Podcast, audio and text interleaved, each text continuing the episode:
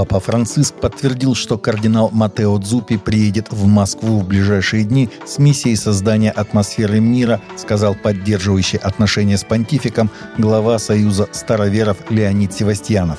Папа подтвердил, что в эти дни приедет кардинал Дзупи в Москву, и он назвал своей миссией создать атмосферу мира, чтобы люди были настроены на мир, сказал РИА Новости в среду глава Союза староверов.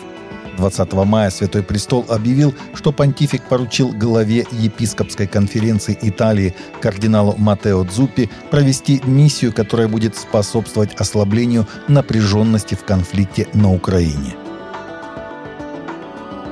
Здание во Фрунзенском районе Минска, которое власти забрали у верующих протестантской церкви «Новая жизнь» в 2021 году, теперь сносят, сообщают белорусские медиа. История с созданием церкви длилась около 20 лет. «Новая жизнь» купила у города в 2002 году старый коровник и переоборудовала его – уже в 2005 году власти попытались выселить верующих из-за нецелевого использования здания. Тогда его удалось отстоять.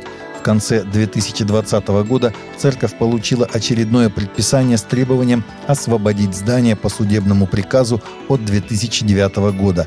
Кроме того, церкви выставили земельный налог около 180 тысяч долларов – в 2021 году милиция выселила церковь принудительно. Прихожане проводили службы на улице. В сентябре 2022 года пастора церкви Вячеслава Гончаренко оштрафовали.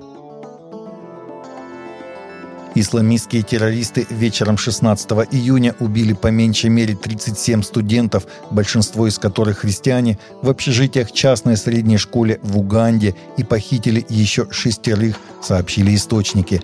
По сообщению BBC, нападавшие, выкрикивая джихадистские лозунги, напали на среднюю школу Лубериха в МПО-2, район Кассеси, избивали всех подряд и подожгли общежитие. По словам официальных лиц Уганды, также были убиты пятеро неучащихся школы, а четверо учащихся были ранены.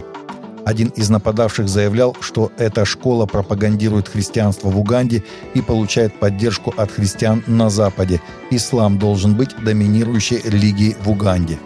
Конституция Уганды и другие законы предусматривают свободу вероисповедания, включая право распространять свою веру и переходить из одной веры в другую. Музей Библии в Вашингтоне, округ Колумбия, приглашает посетителей на интерактивное мероприятие «За пределами шкафа» в мир Нарнии Клайва Стейплза Льюиса.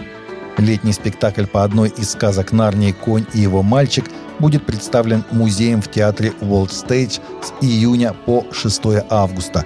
В этот же период будет доступна интерактивная экскурсия, сообщает Кристиан Хедлайнес – Посетители увидят реквизит и памятные вещи из фильма и сценических постановок о Нарнии. Среди экспонатов платье белой колдуньи из первого фильма «Лев, колдунья и платяной шкаф», письма мистера Тунуса, плотина мистера Бобра. Мы очень рады, что создали семейное пространство, где люди всех возрастов могут окунуться в волшебный мир Нарнии и снова почувствовать себя детьми, сказал Гарри Харгейв, генеральный директор Музея Библии. Мы считаем, что это идеальная пора для повтора спектакля «Конь и его мальчик» по книге Клайва Стейплза Льюиса. Министерство сельского хозяйства США одобрило продажу курицы, приготовленной из животных клеток без участия самих животных. Две калифорнийские компании будут предлагать это мясо, выращенное в лаборатории в ресторанах страны, и в конечном итоге оно будет доступно потребителям – Юпсит Foods и Goodmed – две фирмы, которые конкурировали за то, чтобы первыми продавать мясо, выращенное в пробирках или культивированное мясо, полностью выращенное в лаборатории.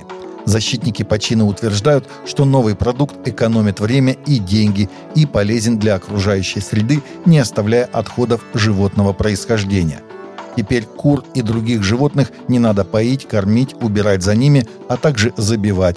Все мясо растет в колбах под присмотром химиков, а не ветеринаров. Таковы наши новости на сегодня. Новости взяты из открытых источников.